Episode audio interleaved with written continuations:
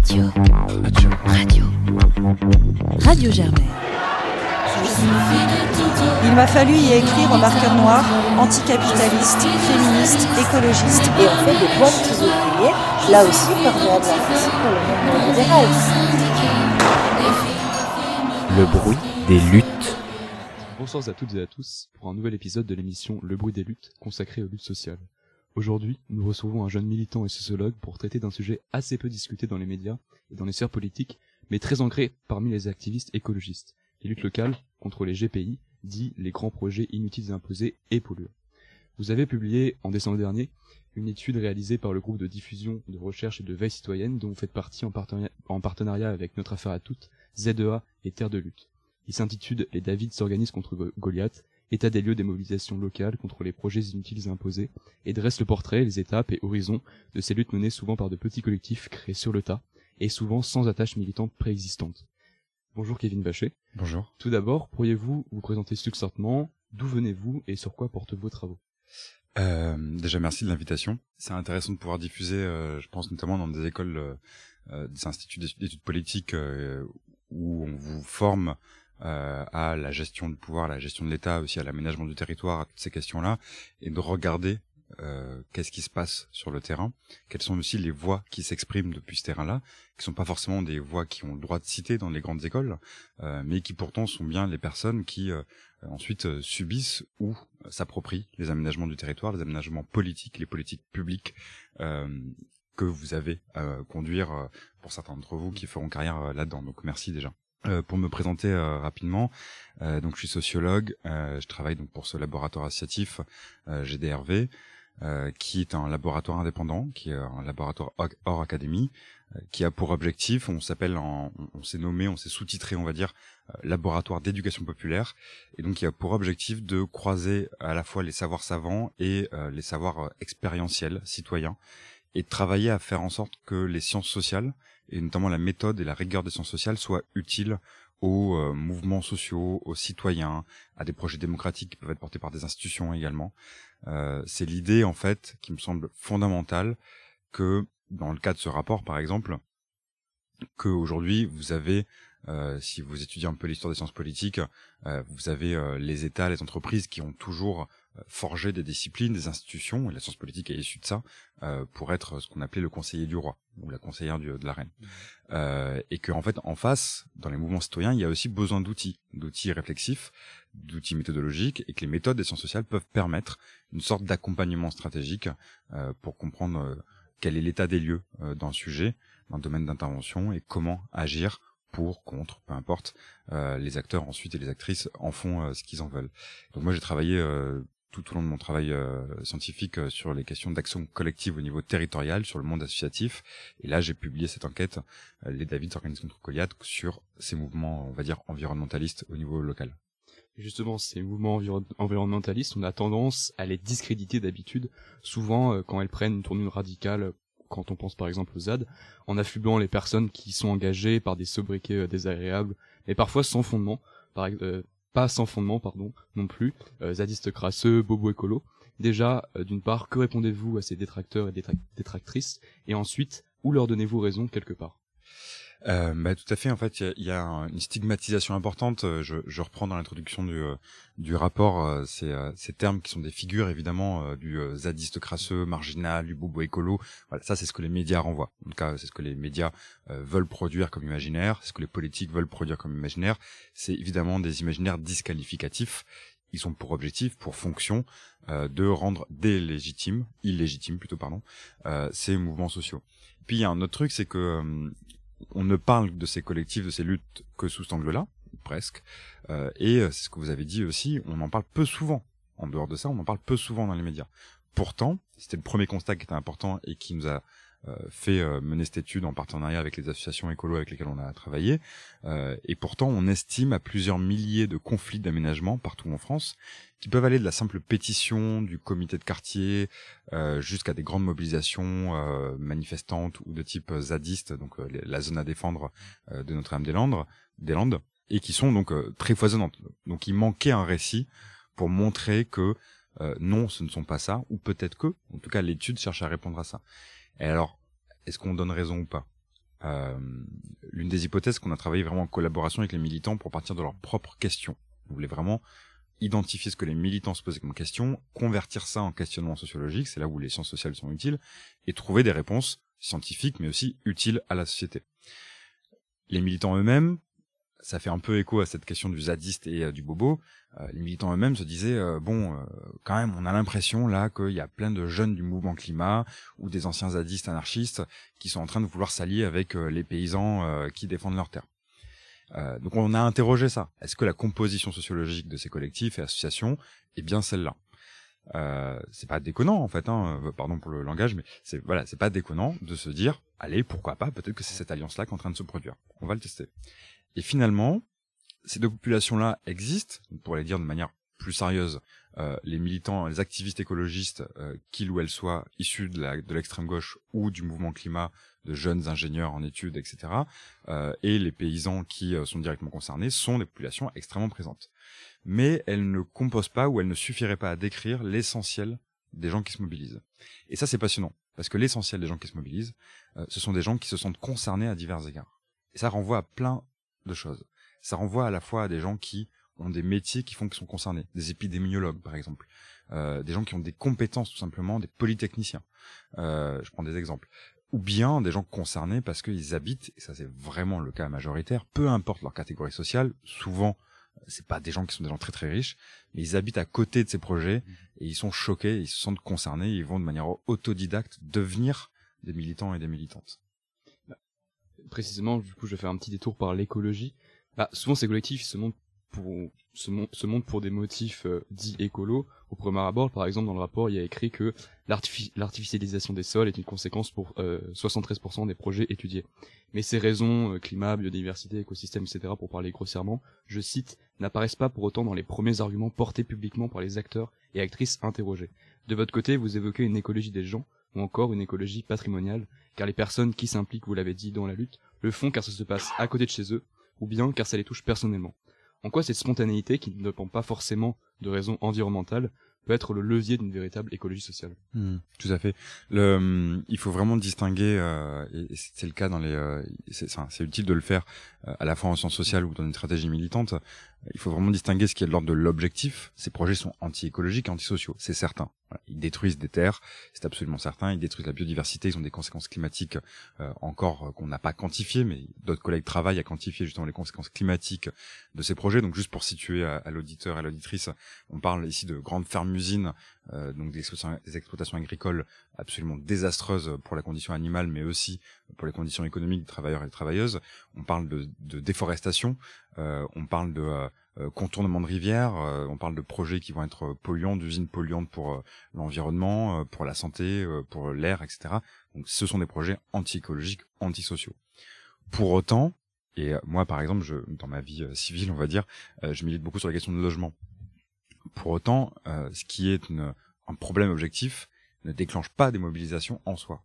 Sur les questions de logement, on a tous les jours des morts de la rue, des morts du mal logement, des morts de l'insalubrité, pour autant, les gens ne sont pas choqués forcément par ça. C'est pas ça le moteur de la mobilisation. Ce qui va choquer les gens dans ce cas-là, euh, dans le cas des mobilisations qu'on a étudiées dans, ce rapport, euh, c'est le choc, la démesure et le mensonge. On parlait de choc émotionnel, il me semble pas. Voilà, il y a vraiment un choc émotionnel qui va se transformer au fur et à mesure en un intérêt pour le sujet. Euh, c'est là où on voit des, euh, des gens qui n'avaient jamais milité de leur vie, qui avaient même pas forcément de conscience écolo, c'est pas forcément des cas majoritaires, mais qui sont très très très nombreux, euh, qui vont être devenir des autodidactes de l'écologie, de l'urbanisme, de l'aménagement du territoire. Enfin, c'est pas des petits sujets, hein, en fait. Hein. En général, il faut une thèse pour comprendre ces sujets-là, quoi. Euh, et donc, qui vont être choqués euh, par ce qui se passe près de chez eux, émotionnellement, euh, parce que c'est des projets qui sont démesurés, un quart des projets qu'on a étudiés, alors on ne sait pas exactement si c'est représentatif, mais ça, ça tend à l'être, un quart des projets font plus de 100 hectares. C'est gigantesque, hein. Faut voir qu'un hectare, c'est un peu plus qu'un set de foot, quoi, en gros. Euh, et puis, il y a le mensonge. C'est-à-dire qu'il y a un contraste entre ces gigantesques projets et le fait qu'ils sont passés sous silence. Les médias n'en parlent pas, les élus n'en parlent pas, les cadres de la concertation, de la participation sont totalement insuffisants, voire sont dévoyés, et on va même jusqu'à des accusations euh, portées contre les élus, euh, de dire, euh, en fait, il y a, y a, de la cointance, il y a de la corruption, il se passe quelque chose de, de louche, quoi. on peut pas leur donner raison exactement. je, ne vais pas dire que les élus sont corrompus comme ça. Je serai attaqué pour diffamation. Mais en tout cas, il y a vraiment des choses, des faisceaux d'indices qui nous font penser qu'il y a une façon de mener les politiques publiques aujourd'hui qui n'est pas transparente. Ça, c'est certain qui n'a pas vocation à euh, faire participer démocratiquement les premiers et les premières concernés euh, à la décision quant à ces installations euh, de ces grands projets inutiles imposés. Et cette idée de, de, collusion en fait entre le privé et le public et de, de mensonges entre les projets d'acteurs privés et les, les collectivités pardon, territoriales où ça se passe revient souvent dans le rapport. Ce n'est pas nouveau quand on pense au scandale des algues vertes ou à la lutte antinucléaire de Plogoff il y a quelques décennies. On vous mettra les liens en description pour aller plus loin sur ces sujets. Quelle place prend-il dans la formation de ces collectifs, en fait, cette collusion? Prend-elle, pardon, entre le privé et le, public eh bien, elle prend euh, une double place. Une double place. Euh, D'abord, celle que je viens de dire, hein, c'est choquant, mmh. euh, et ça vient saisir un sentiment démocratique chez les gens, euh, qui est un moteur assez puissant de mobilisation, euh, qui, à mon sens, d'ailleurs, dans les ceux qui ceux et celles qui portent l'écologie politique aujourd'hui, n'est pas assez euh, n'est pas un moteur assez identifié. Euh, je m'explique. Euh, donc il y a ce contraste entre la démesure et le mensonge, ou en tout cas l'opacité organisée, c'est le, terme qu'on utilise dans le dans le rapport. Euh, et en face, et ça vient aussi là déconstruire cette image du zadiste anarchiste. Euh, en face, en fait, on a des gens euh, qui vont redoubler d'efforts démocratiques pour se défendre. Donc ça ne sont, ce ne sont pas des gens qui ont pour mode d'action spontané le fait d'occuper, la radicalité, la désobéissance civile. C'est pas leur mode d'action spontané. Les modes d'action spontanés, ça va être d'interpeller les élus, ça va être de faire des pétitions, ça va être de faire des réunions de voisinage, ça va être de médiatiser, ça va être aussi le recours juridique, qui est une part importante de l'activité euh, de ces collectifs et associations. Donc l'effet paradoxal, de cette opacité, c'est qu'en fait les gens se font les premiers défenseurs de la démocratie. Euh, et ils ont par ailleurs bien raison de se saisir des premiers outils qu'ils ont en main, auxquels ils ont été socialisés, qui leur semblent être euh, le, la façon d'organiser la vie publique et citoyenne la plus normale, et ça devrait l'être, ils ont raison, en tout cas à mon avis.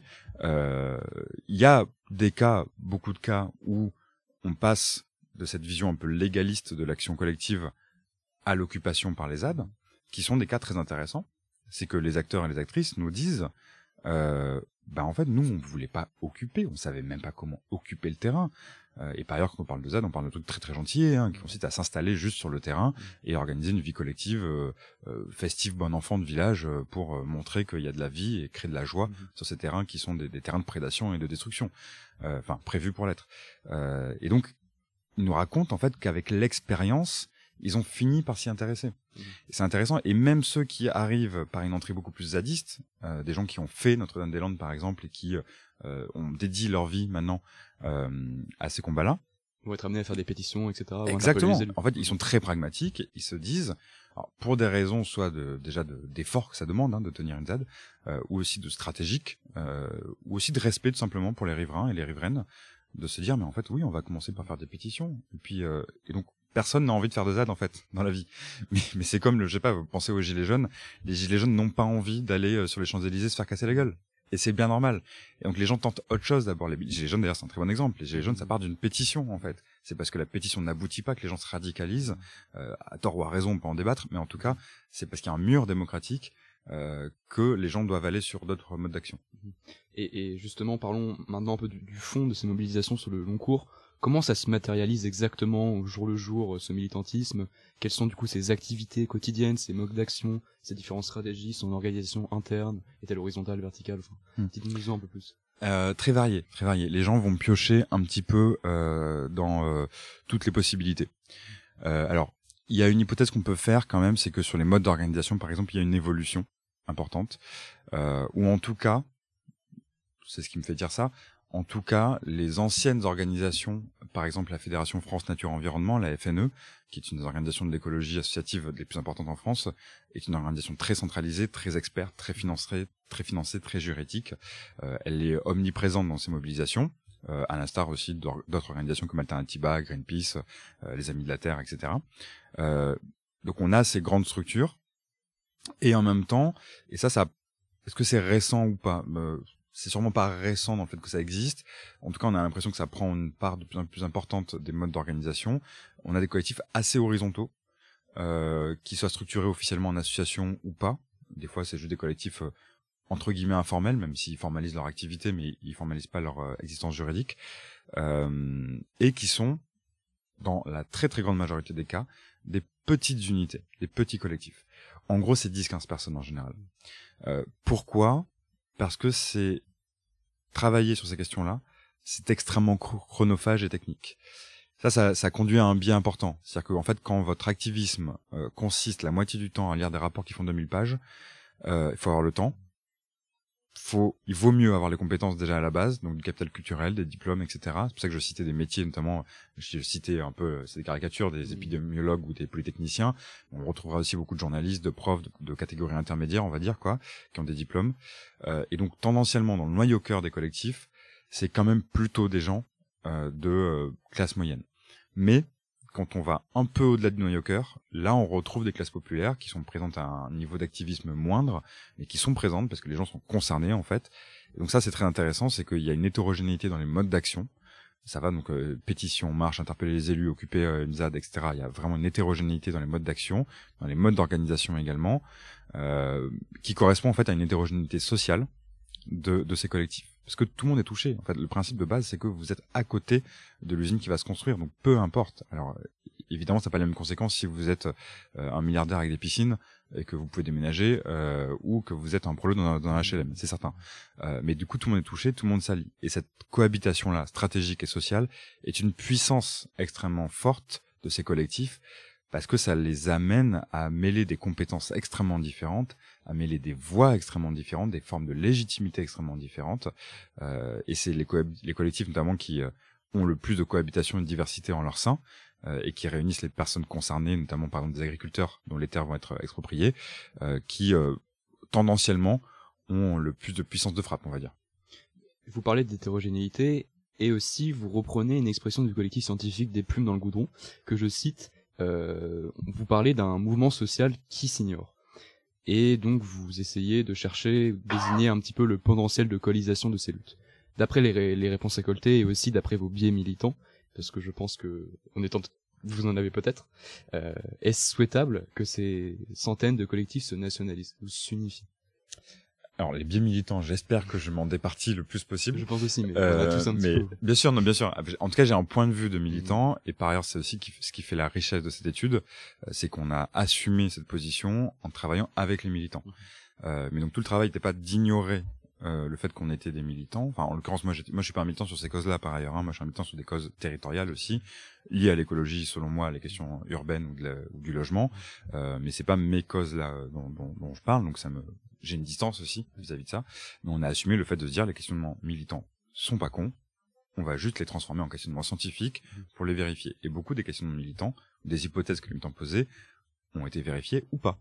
Ça, c'est intéressant de, aussi de, de, contredire et d'apprendre avec la science. Euh, tout ça pour dire euh, que euh, Merde, je la question. La, question c'était sur euh, vous, parlez d'un mouvement social qui s'ignore, mais est-ce que c'est souhaitable en fait? Alors euh, ça c'était du coup vraiment un questionnement militant. Euh, en gros la question pour la retraduire c'était où en est-on? Il y a plein de mobilisations, on le sait, on a eu une victoire sur la ZAD de Notre-Dame-des-Landes avec l'abandon de l'aéroport en 2016. maintenant où est-ce qu'on en est quelques années après avec le mouvement écolo climat qui est passé par là, etc. Euh, et ce que constataient nos collègues du collectif euh, des dans le goudron, c'était que il y avait cette nébuleuse avec de, de, collectifs locaux avec des traits communs très importants, des discours communs, des visions du monde communes, euh, même si les gens ne se connaissaient pas. Et donc ils disaient, il y a à peu près tout ce qui fonde un mouvement social en termes d'homogénéité, mais les gens ne se parlent pas, ils s'ignorent ou ils se parlent peu. Et donc nous on a voulu comprendre justement, parce que c'était bien la question des militants, comprendre est-ce que ça a évolué et comprendre aussi en, en, changeant les méthodes de travail euh, si on pouvait voir d'autres choses. Et ce qui est intéressant, c'est que oui, ça évolue. Euh, ça évolue d'une part parce que euh, l'offensive euh, de destruction des terres par les multinationales, en, principalement, mais pas que, est soutenue par les pouvoirs publics, est telle que ça crée de la récurrence sur le territoire. En fait, hein, quand on parle de milliers de projets en cours sur le territoire, ben, en fait, il se passe sur un millier de territoires en France la même chose. Et c'est pas un hasard, c'est bien qu'il y a des stratégies euh, d'acteurs, des multinationales, des institutions, qu'il y a une politique d'aménagement du territoire avec un ministère qui pilote ça ou qui laisse faire ça en tout cas. Et euh, de l'autre côté, du côté du mouvement social, il y a des réseaux qui se tissent par thématique, par territoire. Il y a un climat, un climat sur le climat, on va dire quoi, un climat politique sur la question climat qui évidemment rend plus légitime la question écologique euh, et l'entrée dans la bataille. Euh, et puis il y a des organisations aussi euh, ou des réseaux qui ont vol de manière volontariste amené les gens à se rencontrer. Mmh. Par exemple, je citerai les luttes sur la question des entrepôts Amazon, euh, donc qui est vraiment un très bon exemple parce que à la fois c'est euh, des, euh, des, des, terres souvent agricoles qui sont artificialisées à grande échelle pour des produits à bas prix, produits dans des conditions de travail absolument désastreuses et livrés par des travailleurs qui tiennent maximum trois ans dans les conditions de précarité et de dureté du travail dans ces usines-là, dans ces entrepôts-là, quoi, logistique. Bah, par exemple, ce sujet-là, les Amis de la Terre, donc une grande association écologiste, a investi, a mis deux emplois à temps plein là-dessus pour relier les gens, faire de l'appui juridique, faire du plaidoyer national, mmh. législatif notamment, mais aussi médiatique, et ça crée du lien. Et donc maintenant, ce mouvement social s'ignore de moins en moins parce que les gens sont en, train de créer du lien. La question est, est-ce que demain, ils vont pouvoir porter une voix nationale commune, mmh. capable de renverser la vapeur, de sortir des luttes locales pour arriver à un changement plus national et global? Mmh. Bon, restons quand même sur les luttes locales. Vous faites une brève allusion aux mobilisations ultramarines et en particulier à celle contre le projet Montagne d'Or porté par le gouvernement français. On vous mettra aussi des ressources. Euh, quelles sont euh, ces quelques-unes de, quelques-unes de leurs spécificités? Est-ce que vous, vous, les avez étudiées en profondeur ou juste survolées? Alors, on a, euh, pour décrire le, le, rapport, on a en fait, on est parti d'un recensement qui avait été réalisé par le site d'information écolo euh, Reporter, qui recensait 370 luttes locales, mhm. qui sont la partie la plus visible, on va dire, des luttes locales. Je disais, il y en a plusieurs milliers a priori.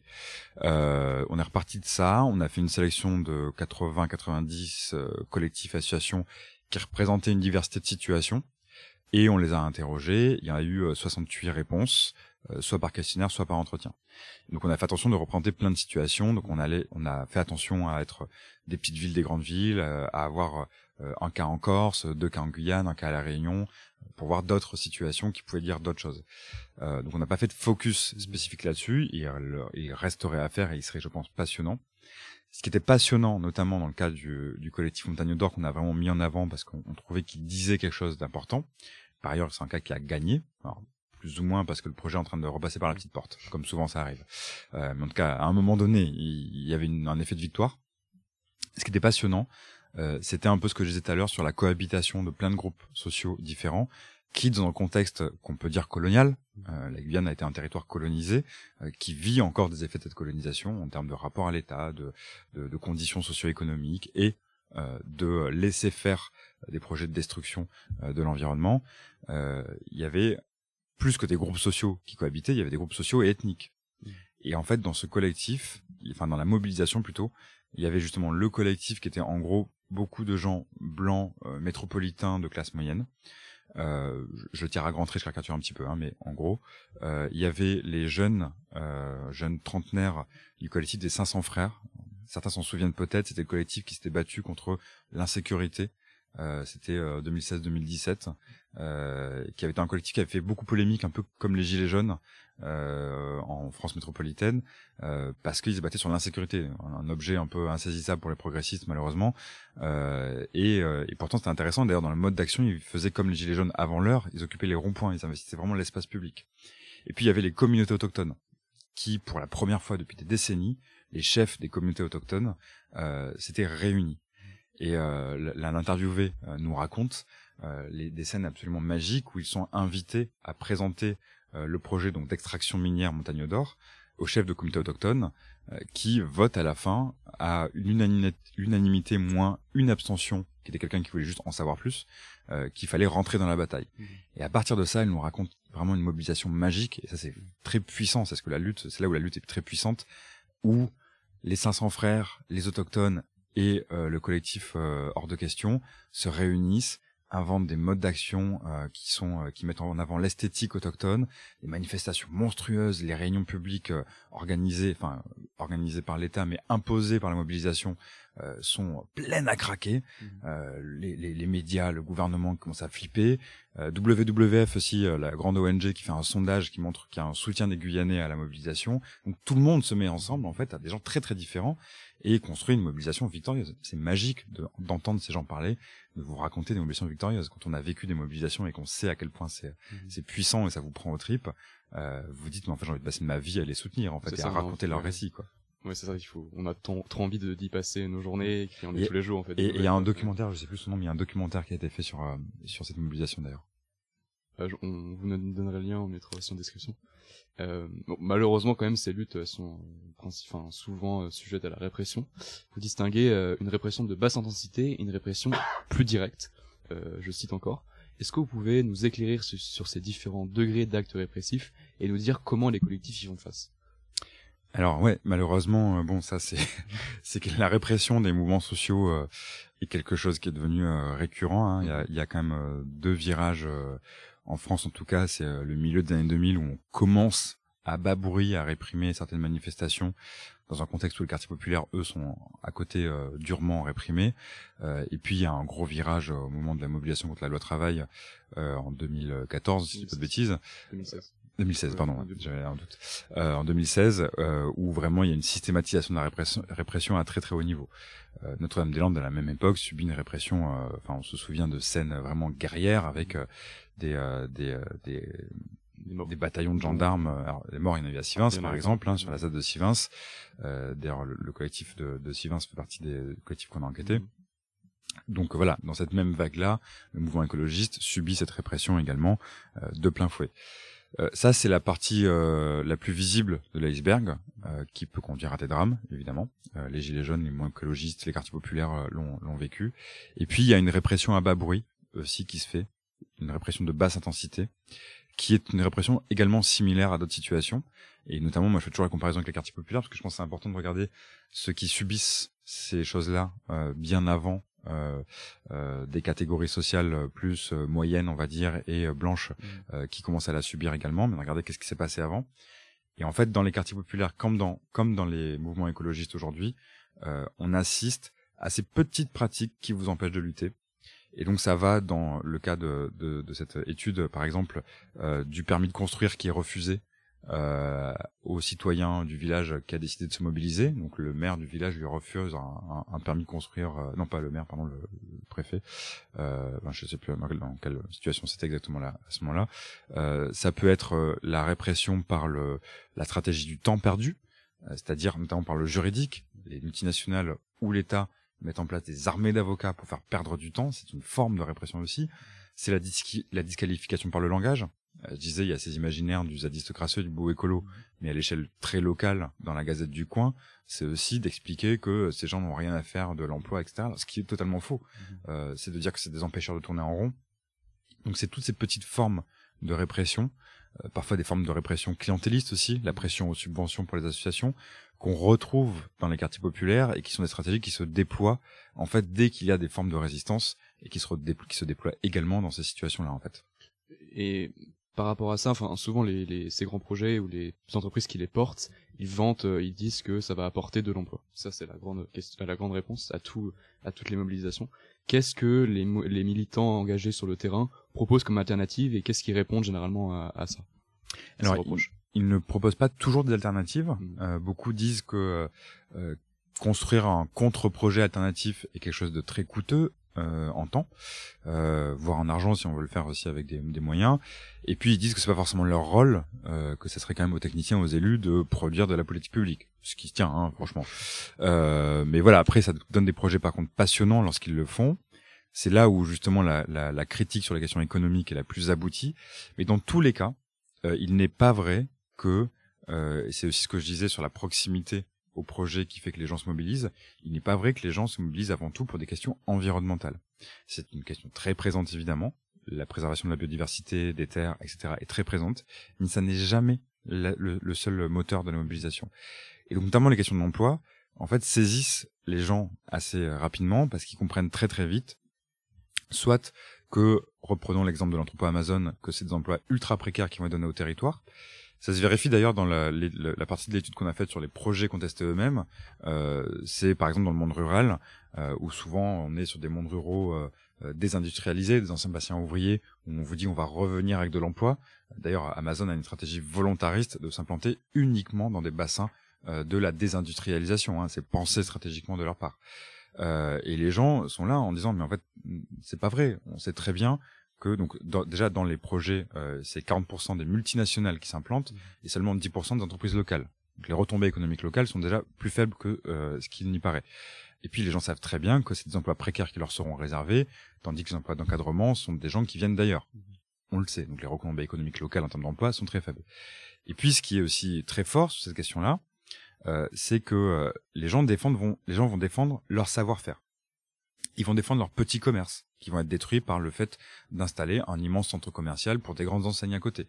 Ils vont défendre les savoir-faire agricoles, parce qu'ils savent très bien que l'agro-industrie euh, ultra machinisée n'est pas bonne pour notre santé, n'est pas bonne pour les terres, n'est pas bonne pour l'emploi non plus, n'est pas bonne pour préserver d'autres façons de faire de l'agriculture qu'on devrait plutôt développer.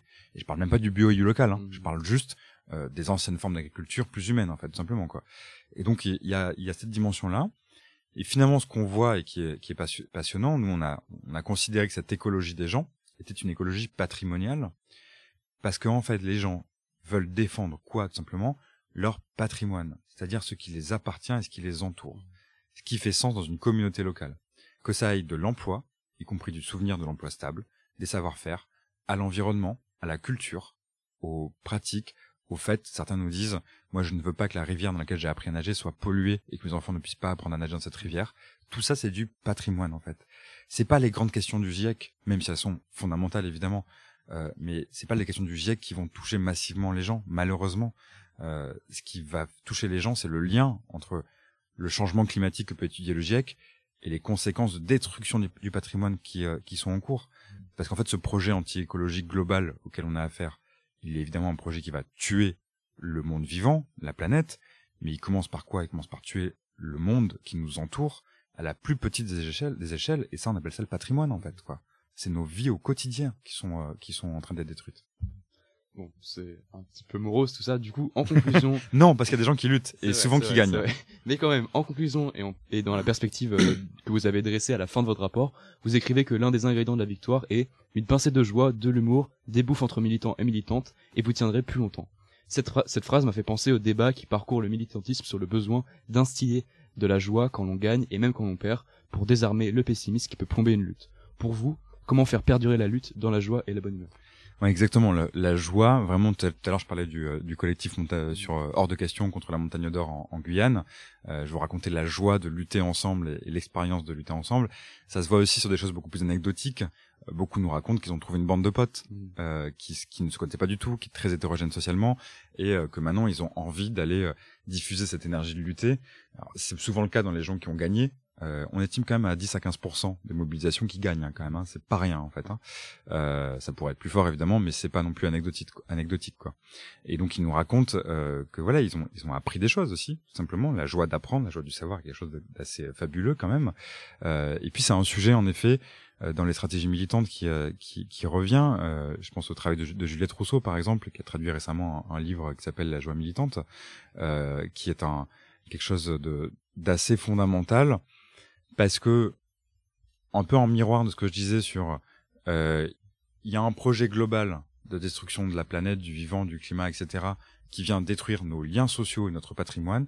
En retour, nos discours militants, nos causes militantes sont des, sont des causes évidemment globales.